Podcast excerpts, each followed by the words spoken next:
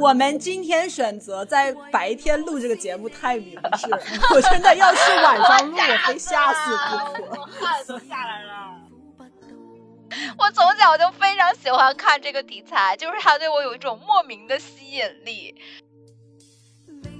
其实当时让我比较喜欢的爱情，就像你之前也说的克制之爱。我们知道两个人不能在一起，但是咱俩还深深的被对方吸引，想要亲对方，然后又赶快又探回自己的脖子。爱就是想要触碰却收回手，就 是哇。大家好，欢迎收听新一期的科学小组，我是瑶，我是歪歪，我是大宝。本期节目呢是我们的鬼节特辑，鬼节说鬼。那作为一档以科为本命的节目，本期我们就借着鬼节这个时机来和大家一起聊一聊人鬼恋这个主题。那在开始聊之前，我必须要说，为了这个主题，我真的付出太多。我准备了这个节目，准备了大概花了三个晚上，然后这三个晚上我没有一天是关着灯睡觉的，全部开着灯，吓死我了！真的就是。我本身就属于那种比较怕鬼的类型，然后在准备这个过程中，我也看了好多人鬼恋相关的一些什么，不管是文啊，还是这个电影电视剧啊，就是我真的我我完全看不完，因为只要那个鬼一出现，我就得只能闭上眼睛，太可怕了，我真的人鬼恋这个这个主题。对我来说伤害太大，你得挑战一下嘛，心疼你一秒。但我 真的很开心，真的就是当时定下这个选题之后，我特别开心，因为我觉得哇，这就是我的领域。对我从小就非常喜欢看这个题材，就是它对我有一种莫名的吸引力。嗯，就感觉这个就是天生的。虽然我也能总结出来我为什么喜欢它，或者我吃它哪些套路，但是我感觉这个是与生俱来，它对你的那种冥冥之中的 吸引。其实就是属于那种不喜欢和正常人谈恋爱的。就是，我我是属于是怎么说呢？就是介于你们两个中间，我没有那种绝对的特别喜欢，然后特别上瘾，然后也没有那种。特别害怕，因为我是选题材的，我是特别喜欢吸血鬼系列的，就是只要国外吸血鬼出来，我就不行了，我就我我就一定要一不停的追。然后还有一些，那你这个吸血鬼系列不符合我们这个中国的中元节的 这主题，应该被踢出去。别别别，我们这个 什么大团结，好不好？世界世界大和大团结。我因为真的我太喜欢这系列了，我就是希望就是。就是怎么就同一个时代，就是这个时候也有《聊斋志异》，但那个时候也有《吸血鬼传奇》嘛，吸血鬼，对西方世界的妖怪，对齐头并进，然后。我的确是非常喜欢那个类型，但是对于国内就是刚才歪歪说的他喜欢的类型，有一些看到就会成为我的童年阴影，所以我这一部分可能会跟瑶非常有共鸣。OK，好的好的，那我们正好三个人对于人鬼恋这个主题有完全不一样的感受，那我们就以各自的感受为基础，然后去聊一聊各自的磕点、槽点。和人鬼恋相关的一些套路吧。好的，那要不歪歪你先聊一下，你到底磕这个人鬼恋磕什么？好，我跟你讲，为了这个选题，我准备了好多，而且我总结出来了五大点，我准备一一反驳。好，但是我要声明一下，就是我喜欢看鬼怪故事，并不代表我说我喜欢看鬼片或者恐怖故事，这个是完全两个领域。所以声明之后，我就接着说我的喜欢理由啦。第一点就是刚才提到的，我特别喜欢他这个多重世界观。哦，啊，就是你当这个故事元素中有鬼的时候，那可不是简单的只多了一个鬼，其实这个故事就相当于间接或者直接承认了这个故事里可能还有神仙。然后还有妖怪，然后再算上鬼和人，就是它一共有四个世界观，多厉害，是不是？丰富多彩。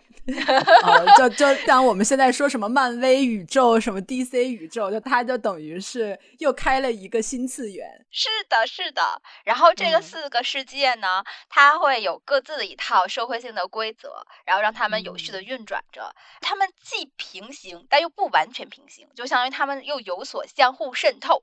这样呢，就为这个故事的组合提供了无限的可能，可谓百花齐放。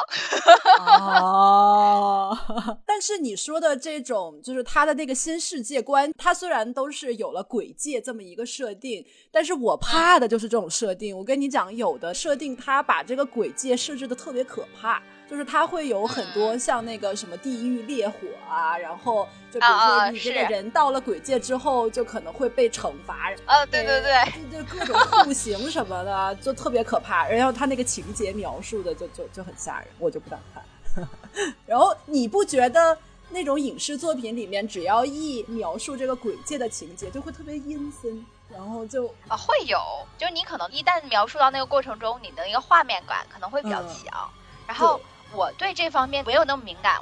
所以说，我还蛮喜欢你说的这种意象的，就是相当于现在通过一个长时间的演变，这种故事题材它其实已经衍生出了一些很标志性的文化意象，然后非常丰富，就有可能是建筑呀，也可能是人物、地点，然后或者是武器啊、药品啊，像凌霄宝殿啊，界的凌就是玉皇大帝统领众仙的地方，然后还有什么鬼界的是奈何桥呀、孟婆汤呀、左右护法、黑白无常啊，就这种，然后我就觉得其实都是非常非常。有意思的一些设定。对这块儿，其实就是我之前查资料的时候也有看嘛，然后说因为鬼界到底是什么样，就没有一个统一的定论嘛。然后其实现在很多对鬼界的这些描述，它基于的都是一些道教和佛教的描述嘛。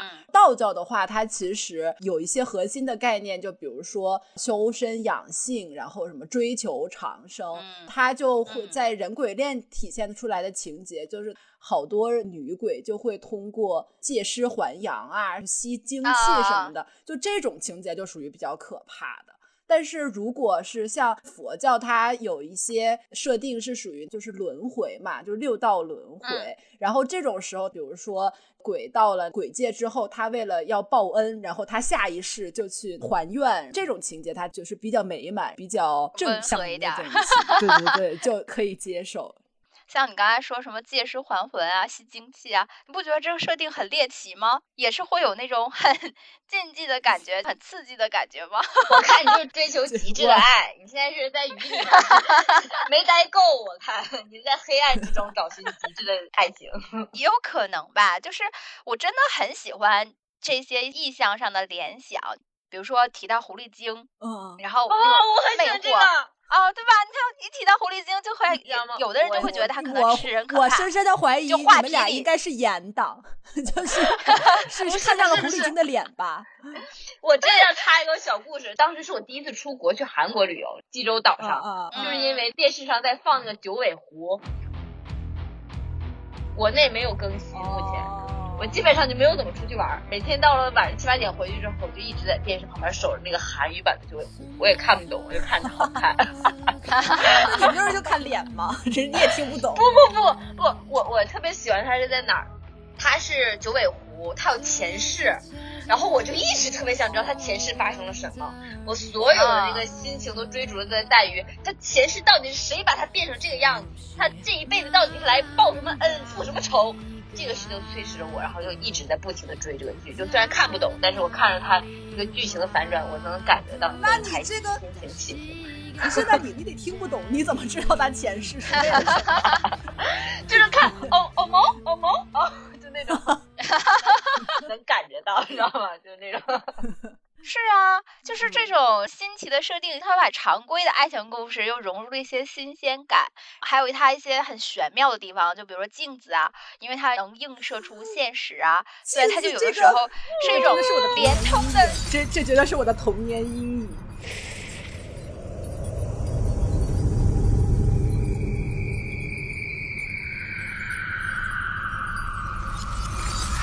我会觉得，就有时候会把它做成一个连接两个世界的一个道具，然后就觉得哇，好玄妙，就是这种感觉精妙。你怎么这么阳光啊？你真的想法很阳光，这一点我真的是对那个镜子，就是当时有一部那个是林心如和谢霆锋演的那个，真的是我的童年阴影，吓死我！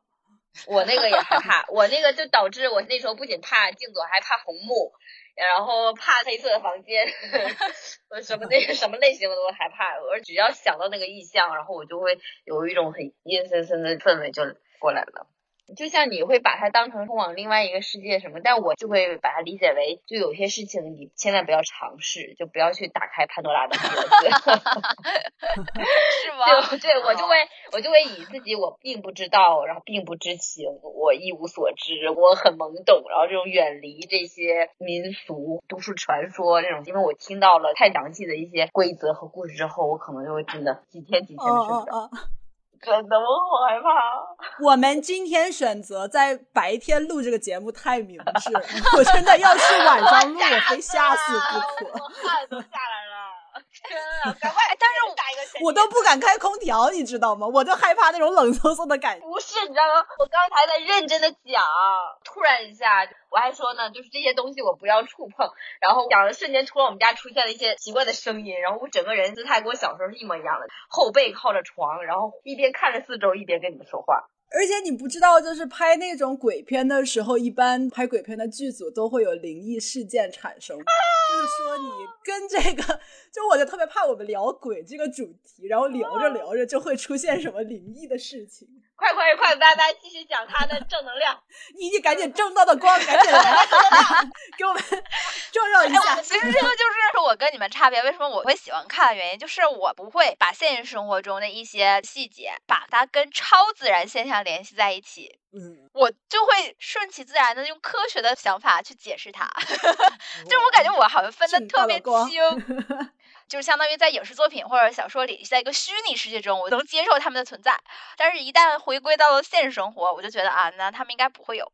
所以你本质上是不相信有鬼这个事情，是吧？唉，也不算，也不算完全不相信吧。我也觉得举头三尺有神明，就是我心存敬畏，也不喊随意亵渎，但我不会觉得他们会无缘无故的来害我。嗯，就是这我正好可以给你补充，就因为你的这个特别符合当时那个写人鬼恋，它有一个阶段，就是说为了通过写人鬼恋的这个故事，然后去宣扬一些道德主题嘛。像那个就什么《倩女幽魂》啊，这些典型的，你就是同属《聊斋志异》那一趴吧。然后他其实是通过讲人鬼恋，告诉你说，你要是敬畏鬼神，然后这样呢，你才可以避免在死后的另一个世界遭到惩罚或者严厉对待。因为在他看来，鬼神他就是惩善罚恶的判官。然后如果你干了坏事儿，即使法律没有制裁你，鬼一定也会来制裁你。但是呢，如果你是一个好人，像宁采臣那种，不仅鬼不会害你，鬼还会帮你，然后还会有像小倩这样的美女，然后去爱上你，然后去跟你投怀送抱。人生路，美梦似路长，路里风霜，风霜扑面光。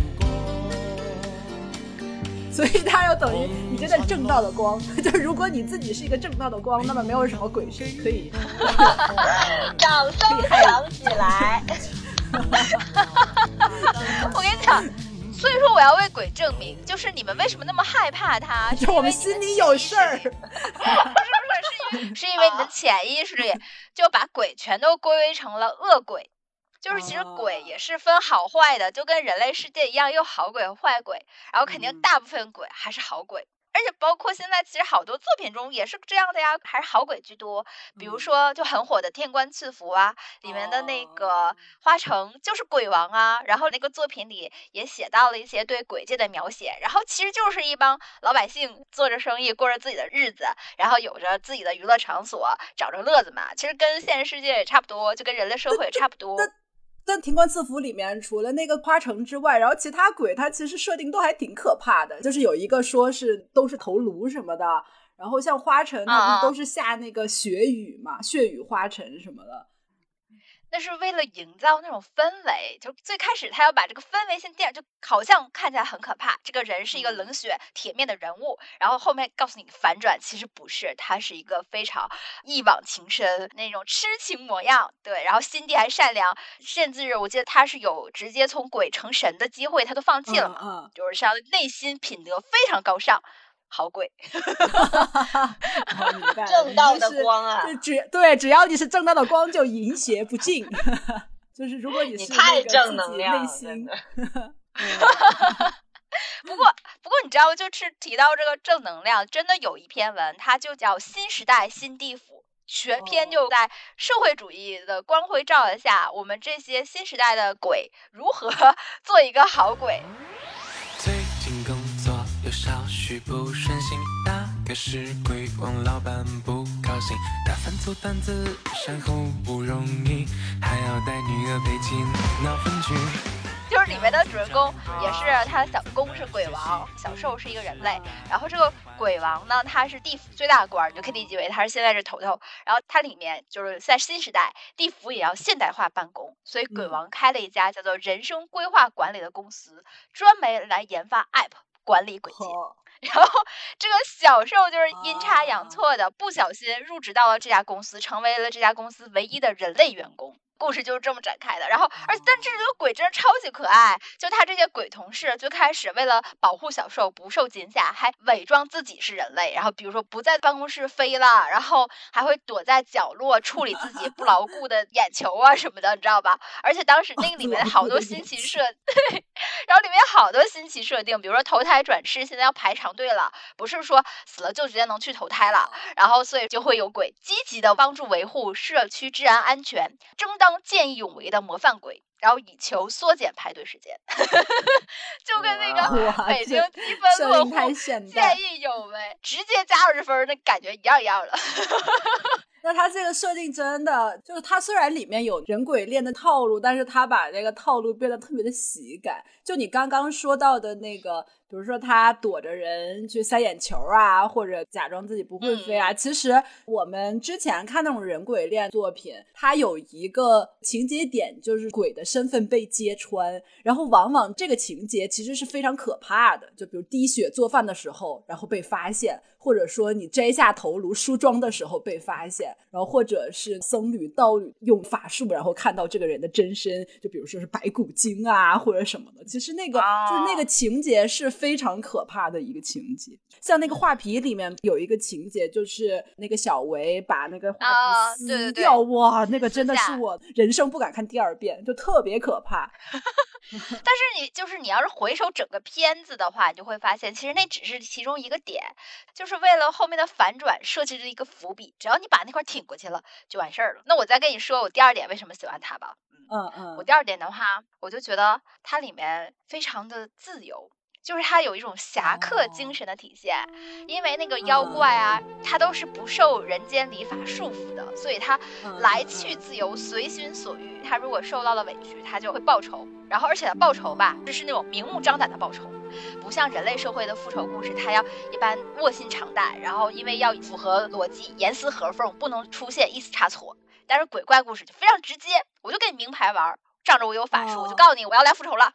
然后是你，你可以提前做好准备，我不怕你，就感觉像古代人类给自己开了一个金手指，然后在写作里爽一下，就那种感觉。对对对，但是一般来说，那个小说中除了给他加 buff 之外，他还会给他加一些禁忌嘛，就是比如说，呃，像那个胭脂扣里面，他如果想要来阳间的话，那他自己下意识转世的时候要折寿十年嘛。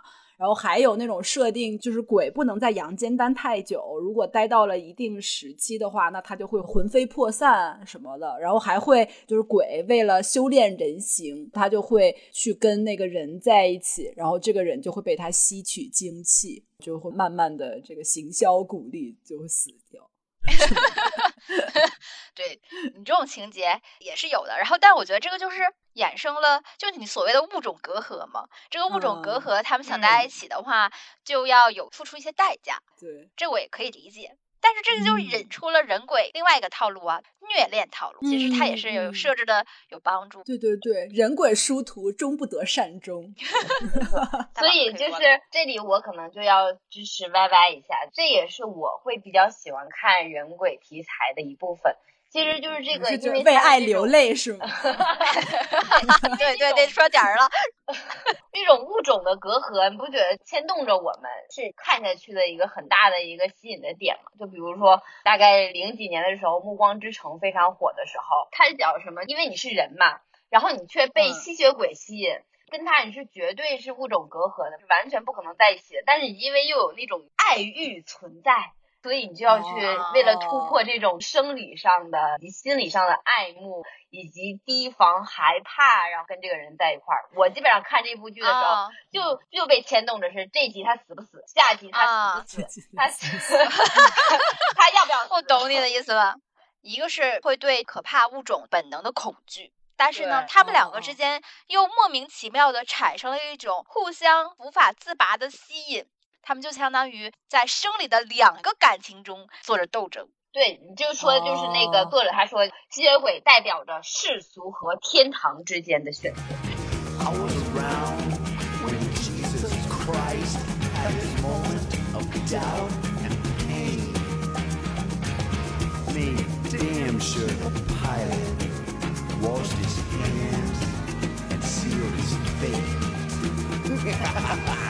当时让我比较喜欢的爱情，就像你之前也说的克制之爱。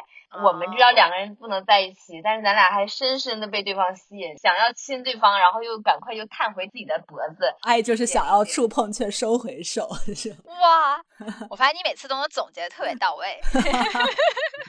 就是这种对爱情的描述，我觉得是很美的。就是中国历史上他的那些讲人鬼恋的描述爱情美好的那个部分，其实是在唐朝讲《牡丹亭》那个时候，但是他其实在讲恋情美好的过程中，他其实是没有去讲人鬼殊途的部分。等于说鬼这个部分，它主要从人死掉了变成了鬼，但是那个鬼跟人之间界限并没有那么的明显，没有很多的禁忌的区别。就像《牡丹亭》里面两个人，杜丽娘可以因为爱死掉，然后后来呢又因为爱而生，就她的这个从死到生相对来说比较简单。啊啊就啊！他不会说有什么非常大的那个代，就是要价付出对付出很大的牺牲和代价才能够得到。但是后期如果把鬼界的这种设定加上，你就会发现，就是这个事儿变得有点儿残忍和可怕。就是你感觉好像啊你到经了地府这一遭，你总得受到点儿严惩。就是六爻里面他的那个师傅不就是吗？虽然啊啊，你要突破那个禁忌，就等于说你一直要受瓜皮剖心之苦，有点像那个凌迟的那种感觉，一刀一刀的割他的肉嘛，就是那种就巨可怕。就你感觉为了跟这个人在一起，就是我天天被割肉，一刀一刀的小刀，就是割割好几百年那种，哎呀，真的受不了。就爱情不是美好的吗？就感觉他们这种爱情，就是我承受不来。但你不会觉得就是因为他们这个很艰难，然后所以才显得这个爱情弥足珍贵吗？就我会放在爱情的天平上去衡量，就这个爱情没有伟大到让我能够经受这种皮肉之苦。我就只感觉拿小鞭子抽一抽我，我就不爱了，算了。嗯，对你嗯提到了说他们这个物种隔阂之间可能会付出很沉重的代价嘛，就是对对于对于爱情来讲，但是我是觉得这就是我的第三点。就是这个物种隔阂，你觉得可嗯。能是是一个痛点，但是我觉得它啊却是一个非常好的科点，就是因为物种隔阂的存在，所以它在很多鬼怪故事里就有一个情节，这个主人公会有一个似人非人的懵懂阶段，就很典型的话，就是哦，呃，妖怪他都会想成人，然后他修出嗯。人形，幻化成人形之后，他都会开始模仿人，想要体哦。验七情六欲。但是原本它嗯是生活在一个原始的野生世界中，所以他不懂这些。然后他在模仿的过程哦中，就是那种似人非人的懵懂感。然后这个点，这个成长的过程也是非常非常吸引我的，而且这个点往往为后面戏剧性的处理留下一个伏笔。就结尾的时候，往往鬼和妖怪更加具有人性，而人呢就显露出冷血的兽性和残酷的鬼性，又将青蛇里面不就是这样吗？对？对对，嗯。我就特别想讲青蛇，就是他会把这个本来单纯的画本故事，然后却增加了一个现实的意味，有一些讽刺性。那个青蛇里的小青啊，我真的好爱它。就是它 最开始的时候，它连走路都走不好，就会像蛇一样扭嗯来扭去，然后无法克制自己的本能，会在房梁上捉老鼠。然后他嗯想要学做人，他参考的范本也不是人，而是他的姐姐白蛇。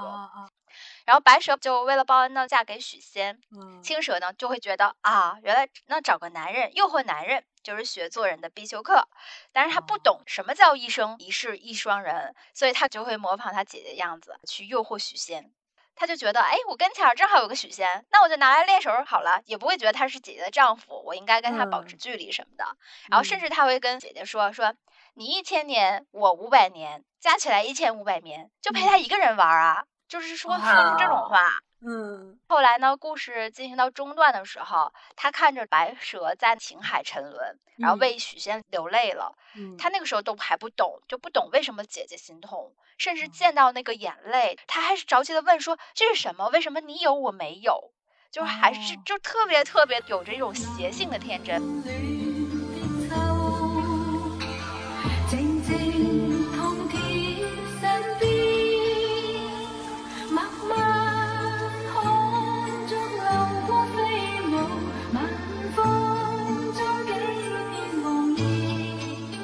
是这种你看到最后，你不会觉得又气又恨吗？嗯，就是你看最后那个白蛇被埋在了雷峰塔底下，但是许仙他逃避嘛，他最后做了和尚嘛。就对，还有像那个什么《胭脂扣》里面，最后那个十二少就等于说人家如花嘛，如花殉情之后，他自己被救活，又贪图享乐，然后没有去到地府嘛。。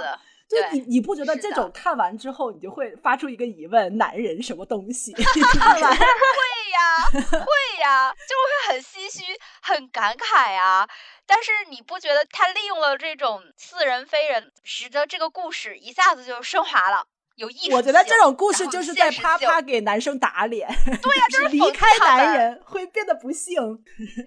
但是你还是很很喜欢呢，它会比那种纯纯的爽感故事会留一些余味，就是它是另外一种的美感，因为往往它最开始不具有人性，它会显得那么的天真快乐，等到最后结尾，他懂了情，懂了爱，知道了凡间的感情，然后他就不快乐了。这种反差感的确是会让你很深思。是的，是的，那时候你不光是对男人了，对人性都会有些反思。就是我们有的时候啊过于追求的这个过程，却让你失去了一些，或者是忽视了你往往以前很重视的东西，得不偿失了，相当于 你就是喜欢虐恋，越惨越 好，虐恋。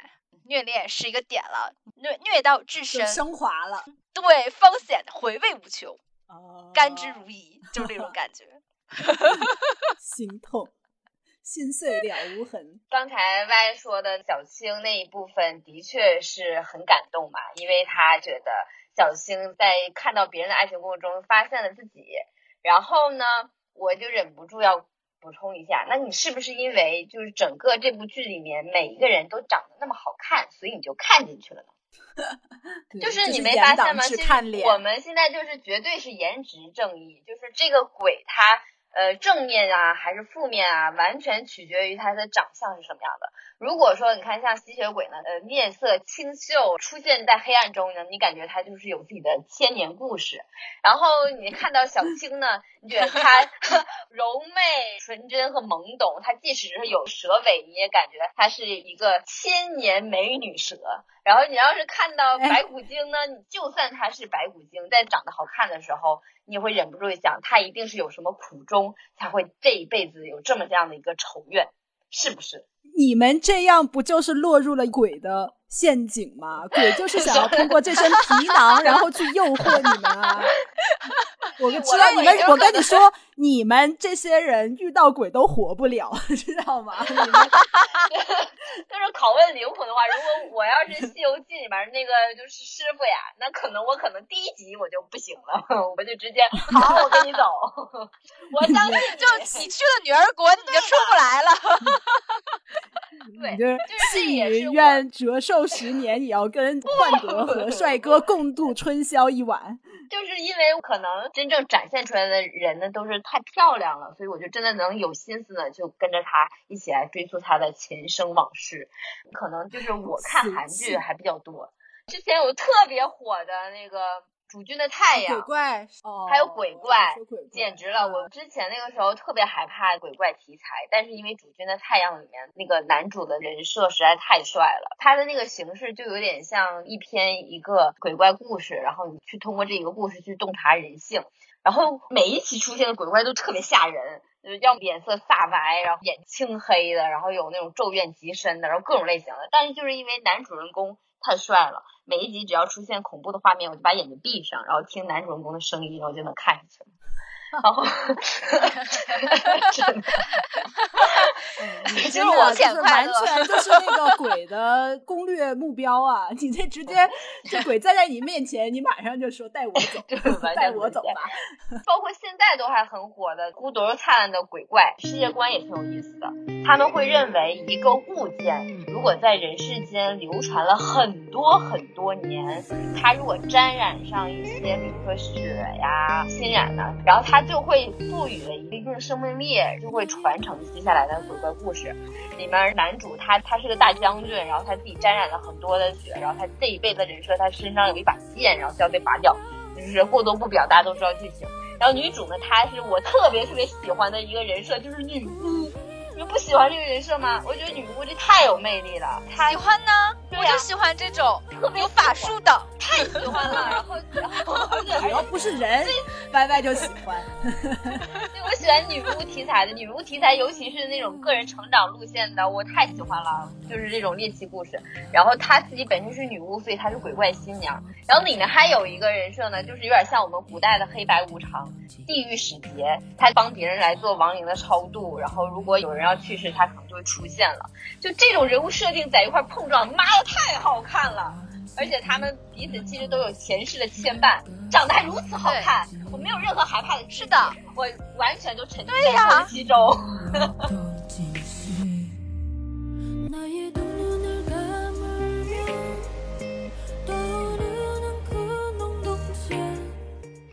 啊，就是大家一定要看，就是有点刚才 Y 有提到的《开心手指》。因为那个女主人公她经常会陷入危险嘛，然后那个镜头啪一转，男主人公就出现了，我们的鬼怪就哦穿着他的大长风衣。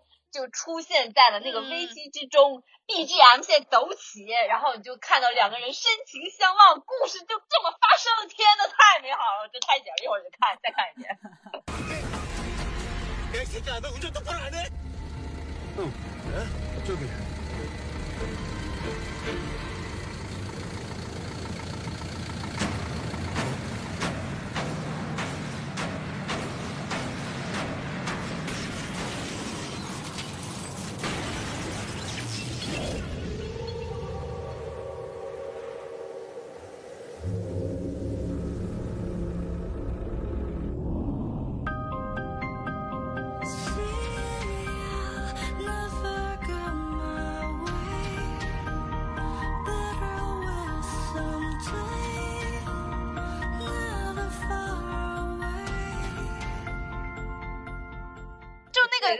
怪，他动动手指就可以改变一下女主的命运。对，所以这就是我觉得 鬼怪故事我能接受的部分。就如果他长得好看，我真的可以，我可以，我可以。但是说，就是说到中国的这些鬼怪故事嘛，这也是我要批判的一点，就是他把色相的这个部分一般都设定在女鬼的身上，他都是。啊啊、对他都是会设定一个女的鬼，她在外貌上都特别的出众。然后不管是什么聂小倩呐、然后或者是什么画皮里面的那个狐妖啊什么的，就是他那女鬼都特别好看。然后男性呢就会因为这个女鬼的容貌，然后被她吸引。但是反过来呢，到男性这边，他一般都是通过才情，要么就是这个人是特别善良。要么呢，就是他之前有给过女鬼一些恩惠，然后这个女鬼就会要去报恩什么的，就是他都会通过这种人格上的魅力去吸引女鬼。而且最早的那种设定，这些男性通常可能他从外貌上不是那么受女性的欢迎，但是他因为才情出众，啊然后就被女鬼投怀送抱。相中了，哎，对，我发现了一个可以对比的，我们古代的人鬼故事的人设风格有点对标现代的霸总故事。我们现在看霸总故事的话，女主人公就是懵懵懂懂、天资平凡，然后突然一下就被一个绝对优势的霸总喜欢。然后古代其实也是的，就是我们看到的都是男生天资很平凡，然后很平庸，然后但是就会有神仙姐姐喜欢他，这是不是一样的？对，而且霸总那种也是，就是如果你这个女生被霸总的外貌吸引，然后觉得他帅，霸总觉得你反而平平无奇，没有什么新鲜感。如果这个女的就是看不上他的外表，觉得什么我并不在乎啊，然后霸总反而会觉得，哎，你不一样哦。就是他女鬼也是，哦如果你看着她的外貌，你觉得好漂亮，我喜欢你，这个女鬼就会把你吃掉。但是如果是哦我不，我不要跟你在一起，因为什么一些道德上的这些原因，女鬼反而会觉得，哎，你这个人不一样啊，我敬佩你是个人才什么的，然后就会反而会对他真心爱上。对对对，所以我觉得是不是因为古代的那些志怪小说都是男性嗯写的，然后你看现在的这些霸总故事都是女性性写的，然后对对，然后所以才会产生了这种反差，就是角色的倒换。对对对对可那就是你刚才也提到的时候，我就想，不光说那个女鬼都很貌美，就是故事里嗯几乎都没有出现过男鬼，我好像真的很少看到过男鬼故事。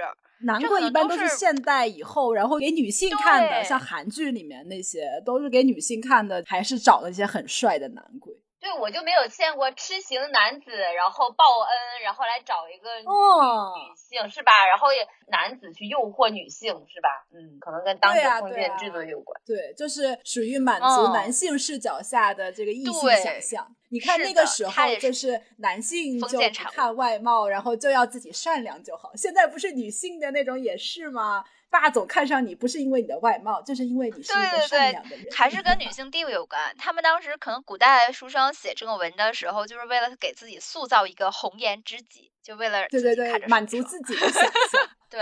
啊，他在封建礼数的制约下，女性形象就是比较保守，就是而且嗯可能会一些包办婚姻，所以可能导致他的妻子都不是他梦想中的那种样子。对，对，他就只能嗯在画本中塑造一个自己的完美形象，然后自己去跟他谈恋爱。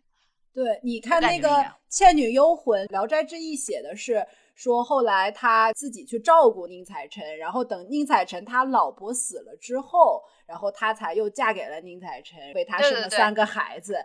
就等于说，就是为他当牛做马，然后就是是的伺候他。但是他不光是照顾宁采臣，他当时是去照顾宁采臣的妈，还有宁采臣生病的妻子。然后他妻子死了之后，他又嫁给了宁采臣，还给宁采臣招了一个小妾。对呀，这真是什么玩意儿？真是我凭凭这个聂小倩的姿色，她找个什么样的人不行？你说去？哎呦，我的吃！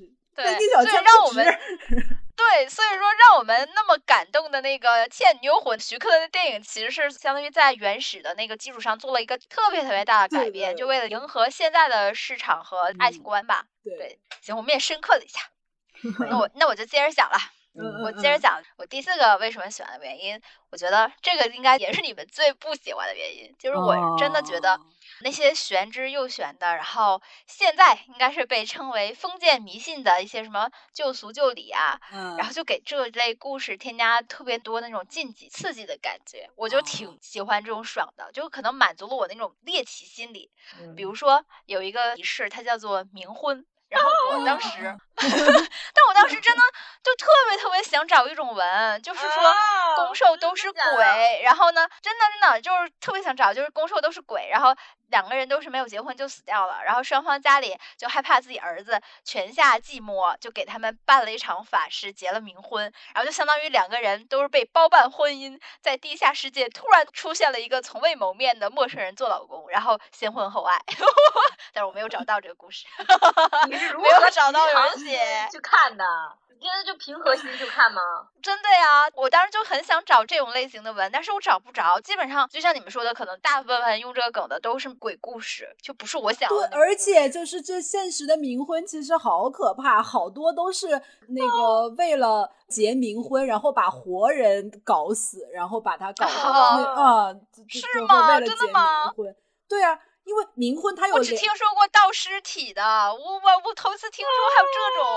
那个冥婚它有好几种形式嘛，有一种冥婚是属于那种就是两个人都死了，然后两个人再去结嗯冥婚，然后还有一种是两个人比如之前订了啊婚约，然后其中一个死了。然后就有一些会被陪葬，然后就会去把活人搞死，然后让他去那个啊，不是吧？我拒绝，我觉得我可以接受那种他继续履行婚约，然后展开了一场人鬼恋情。好吓人呀！我在这边忍不住害怕。我现在已经状况外了，我我已经掉线了。行吧，这块儿我们快速过，我估计我怕也有人会害怕。这块儿我是已经害怕了，我基本上是童年阴影全都这一块儿，什么一个绣花鞋呀。那种题材我真的是看到就很害怕呀，我特别害怕他那种营造的氛围，我完全没有办法懂这种深宅大院它的隐藏故事，因为我感觉这个 这个我感觉负面情绪稍微多一些，就不是现在的人鬼恋了，就很多诅咒啊，很多啊因为传说呀、就在里面，不光是，就是它的怨气，对。哦，嗯对对对，怨对气怨气，因为他所以它好多都是含就这部分冤而死或含恨而死对我们。这部分就是还是我们就是阳光嘛，正道的光，我们回到正道的光这个部分。我们感觉应该说到一半，就大家高喊“富强民主，文明和谐 对对对对 我给你总结一下，”，你不要害怕，现在国家都有规定了，最后鬼故事的结局一定是都是人在作怪。那个走进科学，你害怕鬼，可鬼却伤你分毫。鬼未伤你分毫。我害怕鬼，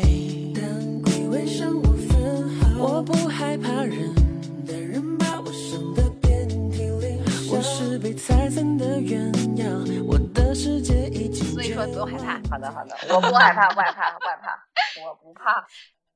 好，那我们来点正能量的，嗯，我嗯们来点正能量的，就是最后一个我喜欢它的点，我觉得这个设定其实是可以很浪漫，因为嗯你想想，就是有鬼的这个世界观，它一个前提的基础就是人是有灵魂的，然后呢，灵魂呢就是可以轮回转世的，刚才你们也提到过，这不就嗯很浪漫吗？就相当于你跟你爱的人，他是可以建立一个联系的，即便他可能不在了。就像那个哦《开心家族》，车太贤他嗯扮演的主人公屡屡自杀未遂之后，就出现了能看见嗯鬼的能力。然后这嗯些找上门的鬼都要让他完成心愿，他就不得不去帮助他们。然后最后结局揭晓，原来这些鬼就是他的家人，在他旁边默默守护着他，看他现在身处困境，还屡屡自杀，所以想要帮助他渡过难关，就特别特别暖心呢、就是很温暖治愈呀、然后还有那个就是三生三世这种设定也是，就是就有种命定恋人的感觉。就虽然我们可能已经把上辈子的事儿忘了，但是冥冥之中我们还是会在一起。然后虽然过程中可能有坎坷，但最后我们还是在一起，就是很浪漫呀。但是这种 就是还有一个另一个方向的设定，就属于像胭脂扣的那种设定，就是他最后还魂之后，他看到了人间的情况以后，他发现了之前没有察觉到的真相，就是。你嗯说的那种是属于他三生三世，但是从一而终的那种感情。然后像那种胭脂扣，就是属于前一世两个人就是感觉含情脉脉，然后两个人情投意合，然后等到他死了，回头再看当时的那个人的时候，就发现了他的内心的真相，就是这个人其实啊并不、对，并不那么爱他，然后他最后就等于说被这个对爱而失望了，被辜对。负了。因为 现代的那个人鬼恋，它不像以前《牡丹亭》那种，它去歌颂爱情的美好。到现代以后，人鬼恋的模式就是通过人鬼的隔阂，然后去探讨爱的真谛到底是什么，就是有没有那种永生永世的、永恒的爱情。是的，但我还是挺喜欢那个结尾处理的，就是如花在了解了真相之后，她也没有再留恋，决定自己就离开了，也是一种释然。就是从始至终，她其实都是一只好鬼，是一个啊为爱痴情的鬼。嗯，对，而且她她真的好好呀，她连最后知道的真相，她都没有化身厉鬼，说去报复、去复仇，然后只是说感觉我悟了，然后我、那我就哦自己转世走吧。但但是跟这个情节对比的，就是现代人他那一对儿的对话嘛，两个人在聊如花和这个十二少殉情的时候嘛，后来那个女生就问那个男生说，就是让你殉情，你敢不敢？然后那个男的就说，那就视环境而定吧。后来那个女的又问他说，那你到底敢不敢？就是可能也有一些其他的原因吧。然后最后就说，那你就是不敢嘛。然后说，就是殉情就是一宗很艰难而无稽的勾当，只应出现在小说中。现代人有什么不可以解决呢？就为什么要殉情呢？就是两个人大不了就不在一起嘛，没有什么那个大不了的。所以就等于说，对现代人来说，已经没有什么爱可以让你去付出那么大的牺牲了。其实还挺讽刺的，嗯。对，用人鬼恋，尤其是一个鬼，他却有那么至诚的那种一片真心，然后人却做不到。誓言还在烟云字，费尽千般心思，情像火灼般热，怎笑一生一世，延做不。而且之前他设定的那种人鬼恋，他都把那个鬼设定的不是那种呃厉鬼的模式，就是这些鬼最后的结局，要么就是消失魂魄不见了，要么就是什么化成了一滩水就走了。就是他没有说，就是因为得不到你或者感情就被辜负，然后他就反过来去报复你，然后最后就是等于说看透了，或者说失望了，然后就是就走了。就这个鬼怎么现在都是设定的那么好？我跟你说，这个绝对是掺杂了这个写作者的私心，就是既得到了爱，然后又不会被辜负，就被报复。治愈向的嘛。对我要是那个鬼，我肯定要狠狠的报复。对，说了这么多，我这五大点也聊完了，我们今天聊的嗯也差不多了。那结尾的话，就顺着你刚才的思路，我们可以聊一聊，如果我们每个人可以改编一个嗯人鬼恋的故事的结尾，你想改的是哪个故事？想改成什么样？要不瑶先说，嗯我感觉已经知道你要改哪个了。我要改胭脂扣的那个故事，我觉得我从一开始我就不想让如花回来，就如花她就她想的太好了，就是她以为自己不变，然后那个十二少就不会变，等她回来之后才发现，就咱们且不管十二少的品行是什么。等他还魂之后，发现那个十二少已经变老了，又老又残。这个这 真的从外貌上来说，你也不可能再跟这种人在一起啊，就是没有办法接受啊。就所以其实你还不如直 接到在鬼界找一个年轻漂亮的小帅哥，就开始一段新的这个过程，不要再去留恋了。就这些男人不值得。是的，嗯，对 OK 嗯，那大宝呢？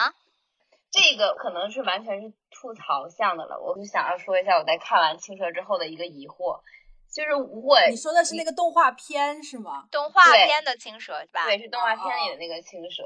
小青是几世都是围绕着他对于他姐姐的一个奉献和爱，最后找到了自我的故事。我可能会帮他改这个结局，就是他从第一世开始，他就知道他姐姐那样做是不对的，然后他就开始在下一世 决定找自己的真爱，绝对是把他姐姐遇到的那个男朋友都当做错误选项。然后不会用一辈子时间来想去劝他的姐姐，他只会在朋友圈发一个“姐姐祝你幸福”，然后就赶快开始自己的故事。真的我很生气，可以可以，哎，我觉得你这特别好。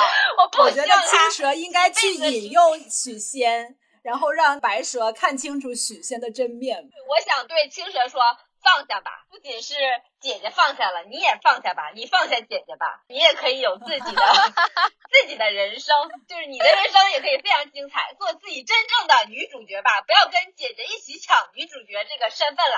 你就连几辈子轮回，到最后我都不知道谁是女主角呀！真的，我太气了。是她方式本身那部片，她就是女主角啊，主角就是她。但是她她虽然是女主角，他是觉得姐姐戏份太多，姐还是围绕着姐姐的进行一个情感推拉。她最后她所有的她就是爱她姐姐嘛。我但是哎，你们之前不是还说就是人鬼恋是歌颂真爱吗？他跟他姐姐就是真爱啊，他找其他人都不是真爱啊。他不找了好多男人吗？最后就发现这些男人都不行，他跟他姐姐才是。哎，你这种结局我也可以吃，啊 也可以，就是你让他直接把三生姐姐抢到手三世。的唯一就是他姐对姐。就是你也别说默默守候在姐姐身旁，看着，姐姐跟渣男把一世一世的在那块儿浪，对，浪费 时间，然后直接把许仙踢走。哎，这个结局我也喜欢，或者说他放弃姐姐，自己开辟自己新人生，我也喜欢。对对，核心观点就是我们都为青蛇不值。就现在这种默默就是这对，他就是忍气吞声的，戳戳对，忍气吞声的，对，对，爱感觉特别那啥。浪费时间浪费护不时间行。对，他就老想对守就护着姐姐，守护干嘛？直接冲啊！是冲，对真的是不管哪种结局，就是现在这种蹉跎太不喜欢了，不喜欢。唉，隐忍，不要当幕后的那个人，不愧是走在前面，大胆追，大胆追爱，手刃渣男，新时代独立女性都要大胆追爱。真的。那最后就是我啦，你想改的是动漫版的青蛇，我想改的是电影版的青蛇，就是张曼玉和王祖贤主演的那部电影。然后这个故事呢，它的结尾现在来讲是很有艺术性和深意的，但我有的时候呢，就是一个非常俗气的 H E 爱好者。啊、而且我超级超级磕里面小青和法海这对 CP，我真的是太磕了，就是一个正气凛然禁欲和尚和一个天真率直魅惑蛇妖，哇塞！我当时他们俩、哦他们这个设他们两个真的太有缺太吃点了，对，在一起，在一起，真的是在一起。然后包括结尾的时候，法海他也有了人性，他对那种人妖殊途的观点产生了怀疑嘛。然后他就在小青离去的时候，终于在全篇唯一一次对他称呼的是小青，而不再是蛇妖，就是呼出他的乳名。我然后就你不觉得这种禁欲和尚的设定特别符合现代的那种反差萌吗？就是和尚，然后他又就是的无法控制自己内心情欲的对这个人的爱啊，对对对，就像仓央嘉措一样，有一阵儿很火嘛，其实就是因为他这种设定，一个多情的和尚，所以我真的好想看他们再续前缘啊！他可以继续这个故事结局都行，但是我想让他出个续篇。就是法海去找小青，对、嗯我就特别想看后面法海再去找小青，然后最后他们俩大团圆。就是有没有人写他的同人文啊？我好想看，真的。而且哎法海还得最后为了小青做点什么什么牺牲，为了保护小青受点什么什么伤，然后对最后对对对，还俗。就 是从前开始真的是太磕了，太甜了。太哥，对，嗯这就是我想我想要改的故事。对的，对的，非常好。哎，我们这个结尾实在是太好了，就是正好印证了我们这科学小组的主题。不管这个人鬼恋的开始和中间的过程是怎么样，最后只要两个人能在一起，哎，我们都磕。这个，所以都磕，呃，这还是那句话，与有情人做快乐事，不管是人是妖是鬼。好的，那我们今天的节目就到这里啦，我们就不能说中元节快乐了吧，就只能说祝大家今天平安度过，就不要出门了。最后，今天的这个晚安很重要，要祝大家今天晚晚安。熱血的你，火海探出路，受冷的我在陰間舞，为我使你险走世间路，为你使我地苦不到。